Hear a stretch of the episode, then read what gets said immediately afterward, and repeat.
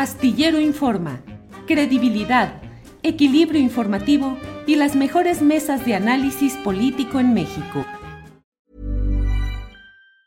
Hey, it's Ryan Reynolds and I'm here with Keith, co-star of my upcoming film If, only in theaters May 17th. Do you want to tell people the big news?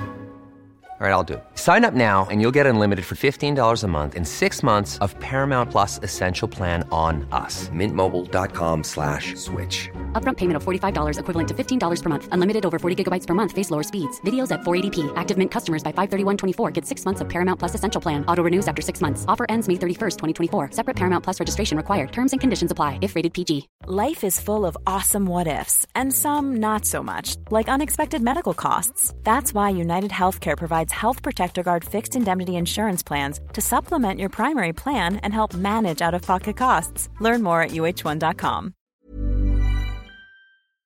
Sergio, buenas tardes. Buenas tardes, Julio. Qué gusto saludarte.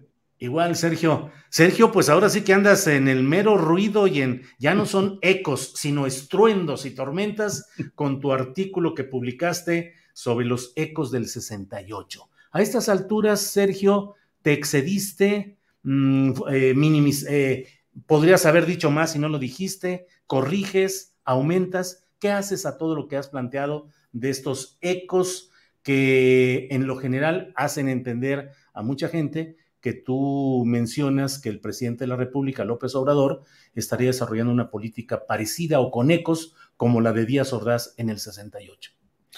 Mira, eh, no corrijo nada porque el que, el que no leyó la columna fue el presidente o los asesores del presidente. Ignoro quién le haga las tarjetas, pero en ningún lugar de esa columna en ninguna entrevista, en ninguna mesa redonda o clase he comparado al presidente con Díaz Ordaz. Son dos personajes muy diferentes y tampoco hablé del conflicto con el CIDE comparándolo con Tlatelolco, como afirman algunos. Vamos, es un despropósito monumental. Lo que dije y sostengo es que en el 68, como en conflicto del CIDE, eh, existen similitudes en las actitudes. Eh, primero, en deslegitimar a, las, eh, a los movilizados, estudiantes y maestros en 68 y, y sus pares en el CIDE. Nunca me he salido del CIDE.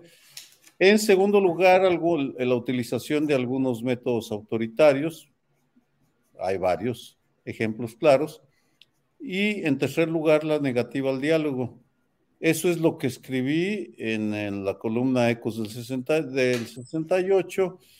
Eh, eso es lo que empecé a documentar el día de hoy en Twitter y seguiré haciéndole día con día, sacando, entre sacando declaraciones. De, hoy comparé una declaración de Luis Echeverría eh, sobre los eh, atribuyéndole a, a, a, la Tricontinental, una organización revolucionaria con sede en Cuba, pero atribuyéndole a ellos la autoridad de los disturbios, es decir, ilegítimos, y al presidente diciendo que los académicos del CIDE son los derechistas que están defendiendo sus privilegios. Es decir, y así voy a seguir. Por tanto, no, yo no tengo nada que corregir, vamos, el que debería de hacer una fe de ratas es el presidente de, de que, vamos, lo que dice que dije no lo, que lo localice y me lo presenten. Claro. Y en este caso yo quiero pruebas, no, no, no basta con que lo diga él. Sergio, pero en una voz eh, académica especializada como la tuya, decir ecos del 68 necesariamente evoca a Díaz Ordaz. No, no necesariamente, era una cultura. Ah, pero era, entonces.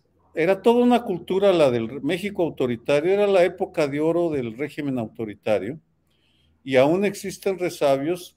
La, vamos, te lo demuestro. Ajá. La tendencia, en el CIDE nada más, para no salirme. Han lanzado acusaciones muy graves eh, Marielena Álvarez Bulle y José Romero que no han demostrado. Ajá. Lo mismo pasaba en aquellos años en los cuales se acusaba sin demostrar. Pero eso en toda la historia de la política mexicana. Pudiste haber titulado tu artículo Ecos de la política de siempre en México.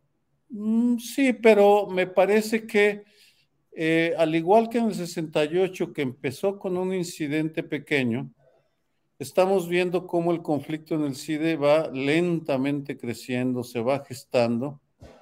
Lo que argumenté en los, he escrito tres libros ya sobre el 68, que el movimiento del 68 en la Ciudad de México fue una acumulación de movilizaciones estudiantiles por toda la República, Sonora, Michoacán, Chiapas, Tabasco, en fin, hubo, un buen número de movilizaciones, 65 si mal no recuerdo, antes del 68. Y lo que lo llamé ecos del 68, y si lees el texto, como una forma de argumentar, es un alegato a favor del diálogo, Julio.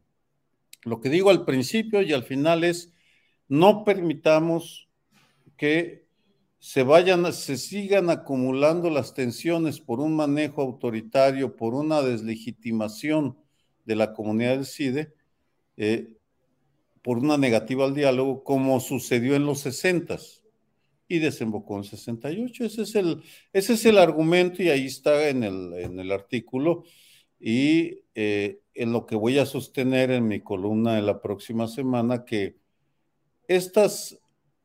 Eh, voy a demostrar que se está inyectando de manera deliberada odio en el ambiente mexicano. No el presidente, ni nosotros. Pero entonces, ¿quién, Sergio? Este es un sistema presidencialista. Bueno, pues esa es la pregunta que deberían, eso yo, yo eso lo debería investigar la Policía Cibernética de la Comisión ah, del Centro Nacional de Inteligencia, o lo debería investigar la CONAPRED, o la Fiscalía, o la Fiscalía del Distrito Federal de la Ciudad de México, que tienen capacidad.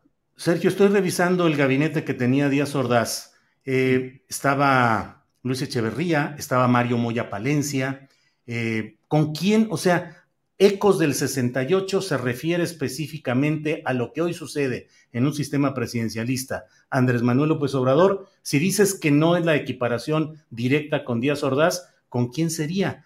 ¿Con Marcelino García Barragán, secretario de la Defensa Nacional? ¿Con Mario Moya?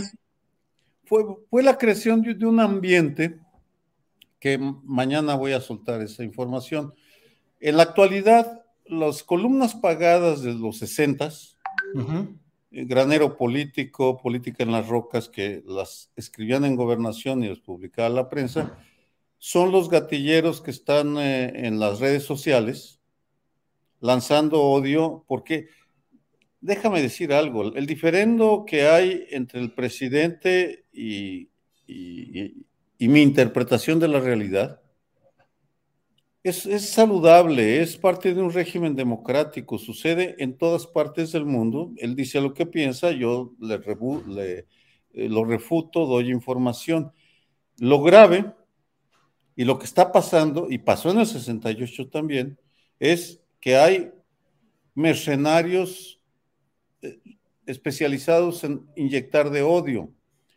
A los 15 minutos que yo empiezo a hablar, 15 segundos, perdón, no, 15, 20 segundos, salen los mensajes por eh, internet insultándome, acusándome de todo, absolutamente de todo. Lo mismo sucede cuando habla el presidente.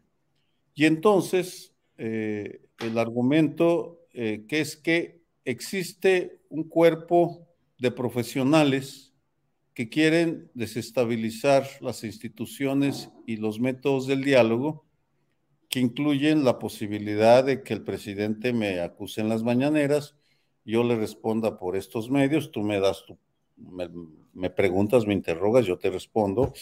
Eh, convenzo o no convenzo, es el auditorio el que tiene que decidir, no la autoridad ni eh, de ninguna manera yo doy, siempre he dado mi opinión. A eso me refiero.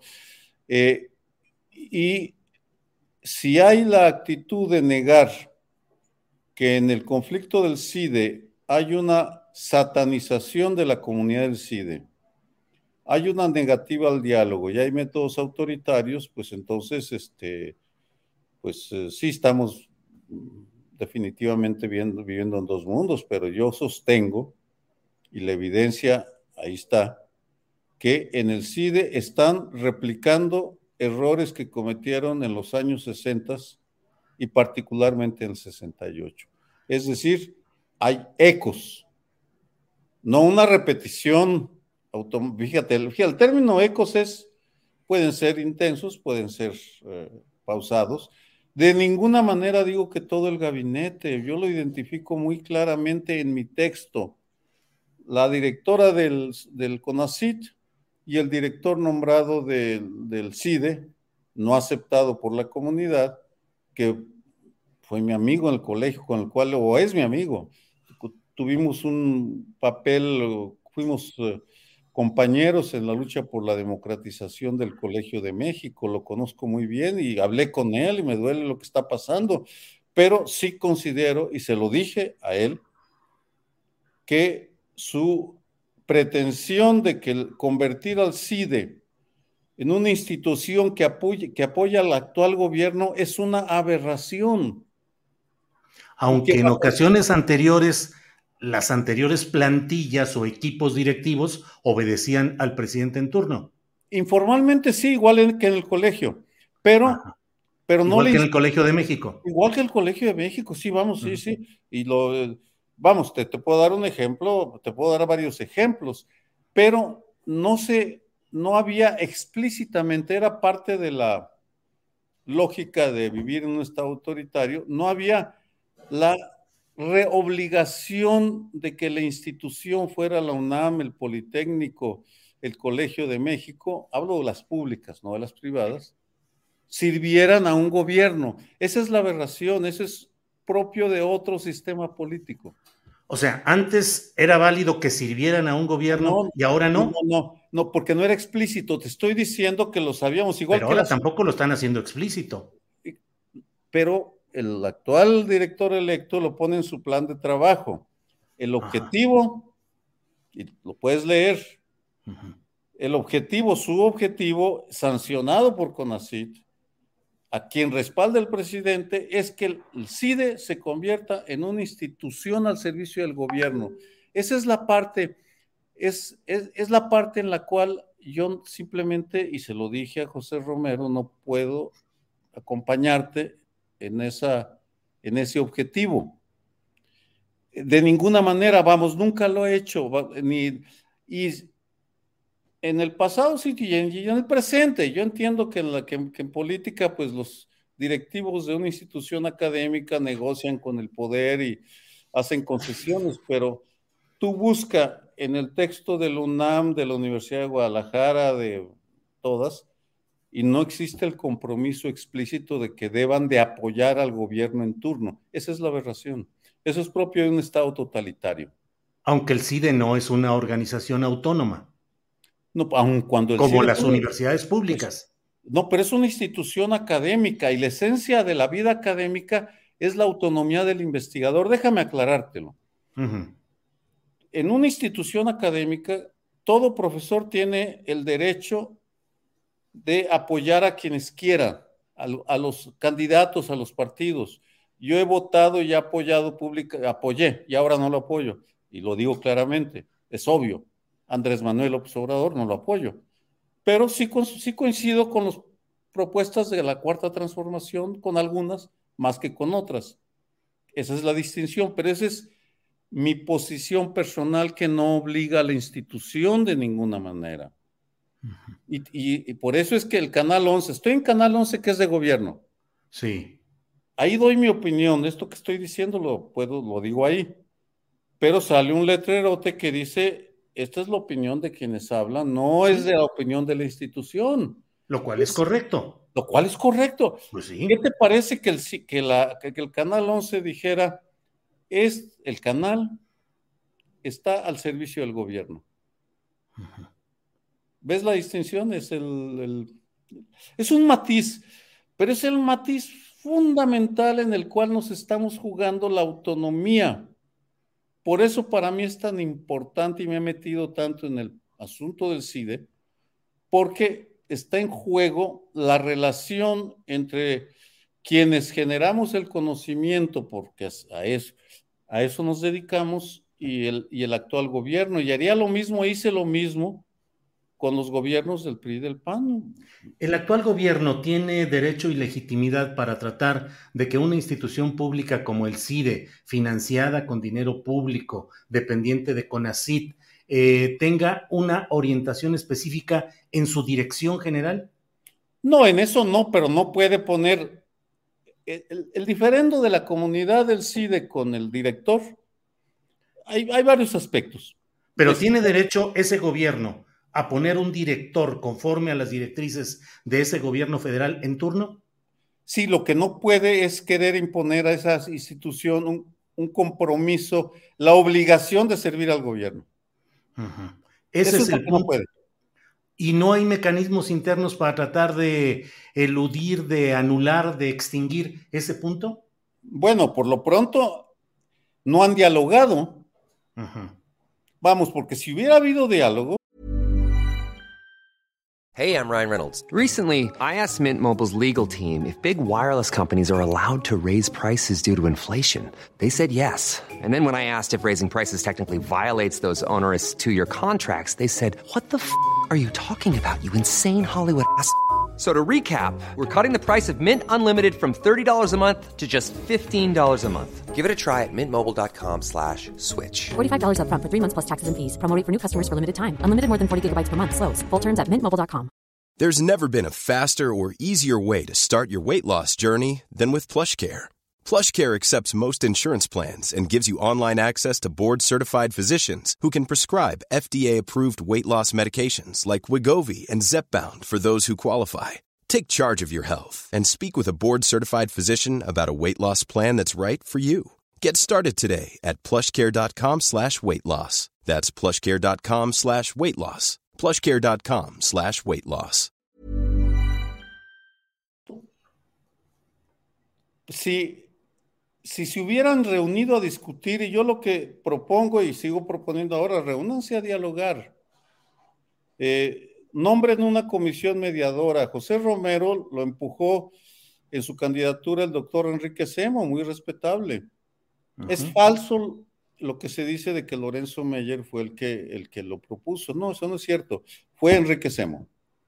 Eh, vamos, pero lo que no han hecho es negociar porque las condiciones que se está poniendo uno y otro son inaceptables. Entonces mi, postura es, pues nombren mediadores, que para eso están, no dejemos que el, que el conflicto en el CIDE vaya creciendo y no permitamos, como está pasando, que emponzoñe, que sea otro elemento de la emponzoñamiento de la vida nacional que está siendo financiado a través de los... Eh, profesionales del odio que están en las redes sociales, ya no están en los medios de comunicación, todos, porque es muy transparente.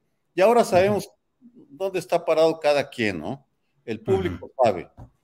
Sergio, en tu análisis de lo que ha sido el CIDE, ¿ha sido un coto o un reducto de pensamiento conservador y neoliberal en lo general, habiendo excepciones? Hace, eso es falso. Ha habido directivos por supuesto que han estado con el régimen y con el neoliberalismo, pero asegurar sin demostrar, Julio, porque el problema, y eso me refiero, me lleva a la segunda afirmación. Oye, pero ¿quiénes habrían sido los que no estuvieron con el gobierno neoliberal? Mira, yo te puedo decir, por ejemplo, Alejandro Madrazo, Ana Laura Magaloni, que han sido críticos de diferentes aspectos del poder, Catalina Pérez Correa, Catalina contrarios, a, contrarios a la 4T, todos ellos. contrarios a los gobiernos anteriores, si tú ves sus textos, vamos, por supuesto que son contrarios a las políticas de la 4T. ¿Por qué por supuesto? Porque la esencia del, del conocimiento es ser independiente y crítico. Esa es mi opinión. Aunque no lo ha sido el CIDE en todo el tiempo. a eso, Julio, aquí hago una pausa. Invita a colegas del CIDE y pregúntales y te darán evidencia. Mauricio Merino, en su presentación en la Feria Internacional del Libro, ha un alegato dando evidencia de que sí hubo crítica. Es, es, no es conmigo, yo, mira, déjame aclararte, yo soy un académico del Colegio de México. Yo estoy muy claro en cuáles son los espacios que tengo. Eh, respeto las decisiones que toma la, la presidenta del colegio. No puede pronunciarse, no debe, porque es, ella representa una institución plural en la cual está un abanico de posiciones en donde en, en, eh, y hay libertad para que cada quien se exprese. Ese planteamiento que tú haces es, estás replicando una acusación jamás demostrada hasta ahora, ha sido enunciada uh -huh. por el presidente, por María Elena Álvarez Bulle y por José Romero, pero no la han demostrado. Pero, a ver, pero el CIDE, ¿en qué el CIDE ha sido una casa productora de un pensamiento bueno, te que estoy, ha estado... te estoy invitando. Ajá. Yo, yo, lo que te estoy diciendo, y eso te lo aseguro, y te pediría que si, si no estás de acuerdo, me lo demuestres, porque vamos, aquí es muy fácil que el presidente salga en la mañanera y dice, Aguayo se benefició, recibió eh, prerrogativas del gobierno pasado. Que me lo demuestre. ¿Sabes cuántas sí. amenazas de muerte recibí durante mis 40? Este año cumplo, cumplo 50 años de escribir en prensa. He recibido seis amenazas de muerte por uh -huh. denunciar. Uh -huh. Uh -huh. ¿Cuál? Eh, si hace esas afirmaciones, que me las demuestre, porque si las lanza, inmediatamente vienen, no las críticas bien intencionadas, con lo cual, pero eh, yo a la jornada la ya que hablamos, la, nuestra querida jornada, cuando yo estuve 12 años ahí, y puedes preguntar a Carlos Payán quién le informó sobre el intento de un narcotraficante por meter medio millón de dólares. Uh -huh. Pregúntale. Eh, familiar de García Paniagua, García. No. Ajá. ¿El no. Pelacuas? El Pelacuas. Uh -huh. Pregúntale quién le informó. Uh -huh. Sí. Eh, para, sí, para que, entonces, cuando hace unas, pero olvidémonos de mi caso, porque no estamos. Yo, yo porque no en el fondo aquí el punto es la comparación con el 68, que no, es el, punto, punto, punto, crucial es que de todo. El, el, punto es la comparación con los mismos actitudes. Pero ves un movimiento subversivo, revolucionario, desde las capas populares, con una inmensa participación académica no, de diferentes. es que... pero, pero estás viendo eso para decir, estamos como en un preámbulo del 68. pero, Julio, te es pido que, que, Es que tú dices ecos del 68 y ecos es 68, es no. Díaz Ordaz de, y no, es no, ecos del 68 es toda, toda una un ambiente, una polarización que se generó. Sí. Vamos, y te pido que lo leas porque es un llamado. Como en la lucha contra los ferrocarrileros, contra los maestros, contra los mineros, los ataques. Creando, o sea. ¿Por qué situarlo solo en el 68, que es Díaz Ordaz y el porque autoritarismo fue porque criminal? Fue un movimiento, porque, porque fue un movimiento estudiantil del cual nace la transición que permitió a, a la 4T llegar al poder.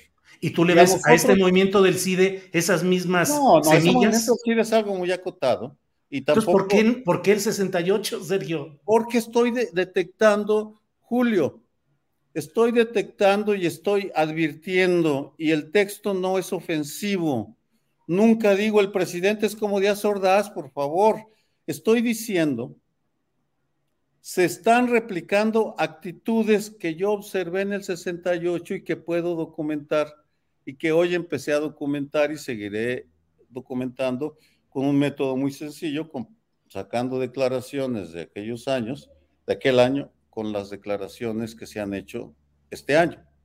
Uh -huh. Conflicto del CIDE. Y en este momento, ¿quién es el principal envenenador de ese ambiente? ¿La directora del CONACYT? Mira, yo creo que esa es una muy buena pregunta. Creo que valdría la pena, dado que lo que hace falta es un diálogo, ¿por qué no invitas a la directora y a Jan Meyer o a alguien del, del CIDE sí, que, sí. que, debatan? Porque esa es la información. Si a mí me preguntas del Colegio de México. Que también necesita su sacudida. ¿Cómo? Que también necesita su sacudida el Colegio de México. Todo el país necesita una sacudida. Ajá. Todo el país. Pero lo que sucede es que esa sacudida tiene que tener eh, un método democrático. Julio, lo que no pueden hacer es lanzar acusaciones sin demostrarlas.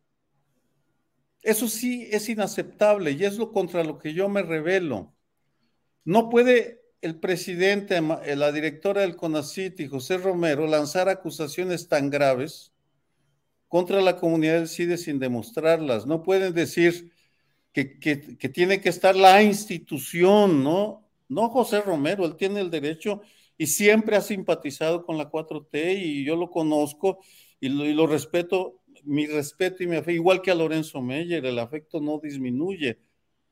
Es ese, pero lo que, lo que no pueden hacer es replicar métodos que se usaron en el 68, acusar sin fundamentar. Y lo que tú a mí me pides es que yo argumente representando a la comunidad del CIDE. Creo que lo que deberías hacer es invitar a Marilena Álvarez Bulle y a alguno, Javier Aparicio, hay gentes ahí muy sólidas, este, que puedan, a Laura Magaloni, que es, eh, sí. Colaborar. es invitarte por el texto específico de Ecos del 68. Y mi, texto, y mi texto, yo lo, mi texto, mi texto, yo lo defiendo y te pido que lo leas y me digas en qué parte comparo, como dice el presidente, lo comparo con Díaz Ordaz. ¿Tú encontraste alguna comparación? Me parece que el puro, el puro título, Ecos del 68, pues periodística y académicamente, me parece que no hay para dónde hacerse. Ecos del 68 es Díaz Ordaz y el movimiento estudiantil reprimido. pero, mira, aquí entre, entre tú y yo somos profesionales de la información. Ajá. Entonces, te pido, de acuerdo, el título pudo, tú me puedes decir, oye, tu título fue desafortunado porque a mí me parece que ecos tiene este significado. Yo te digo, bueno, ecos para mí tiene otro significado porque hay ecos lejanos y hay ecos cercanos y hay ecos intermedios, en fin. Pero siempre desde una fuente de sonido. Bueno, desde una fuente. Y yo, yo lo que escribí en esa columna lo sustento y lo respaldo y lo sostengo. Y yo lo que te pido, Julio, es que lo leas y me digas, leas mi texto, leas las tres días que ha comentado el presidente mi texto y me digas, y yo te lo pregunto,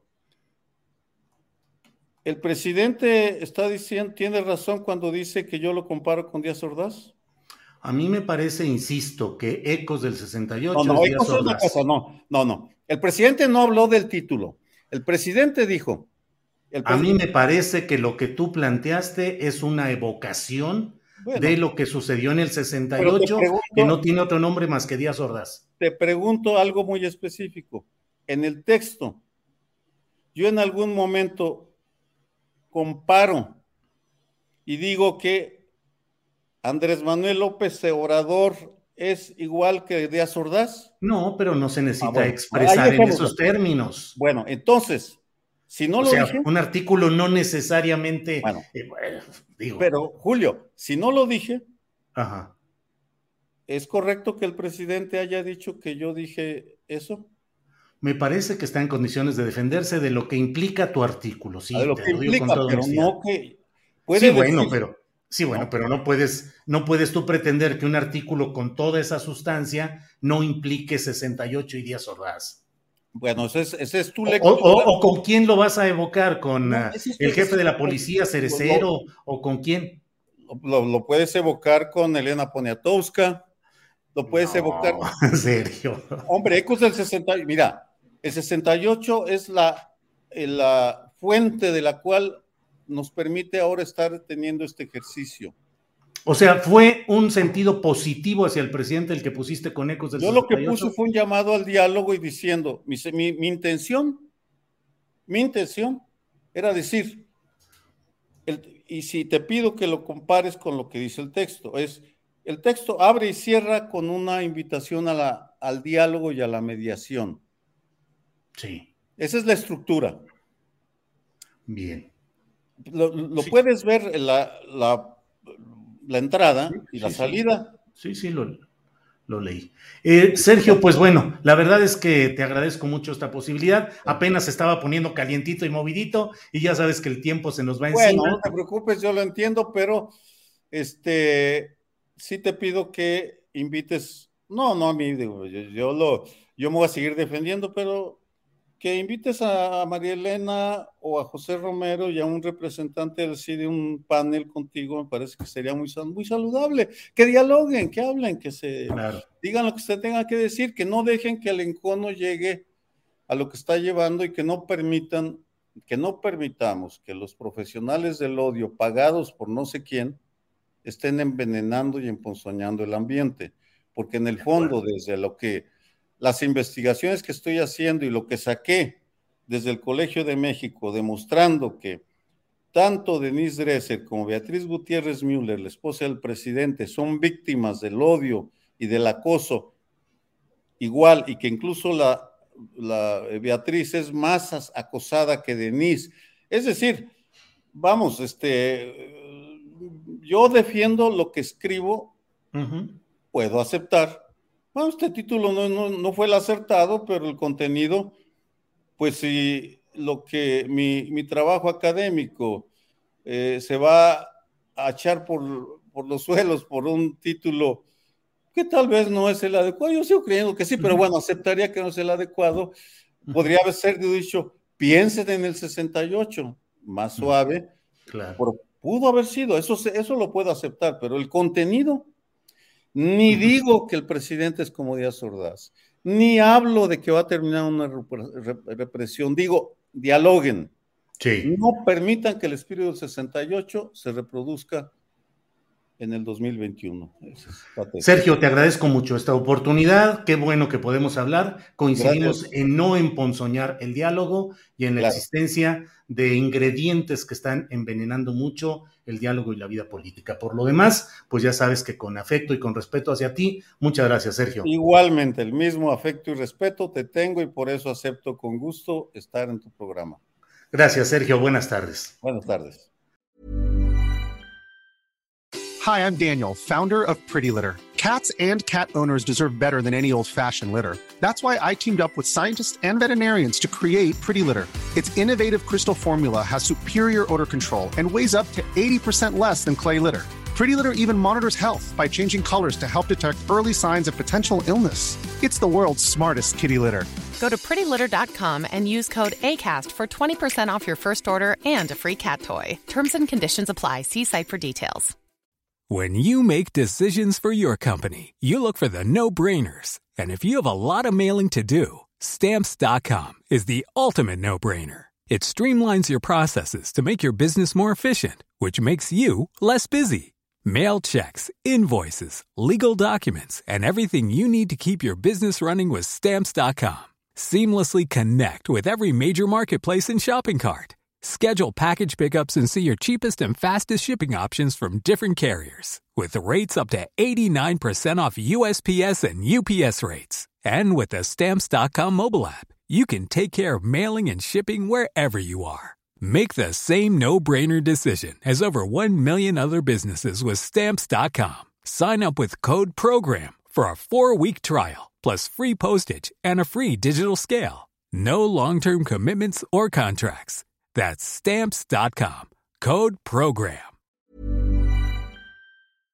Para que te enteres del próximo noticiero, suscríbete y dale follow en Apple, Spotify, Amazon Music, Google o donde sea que escuches podcast. Te invitamos a visitar nuestra página julioastillero.com.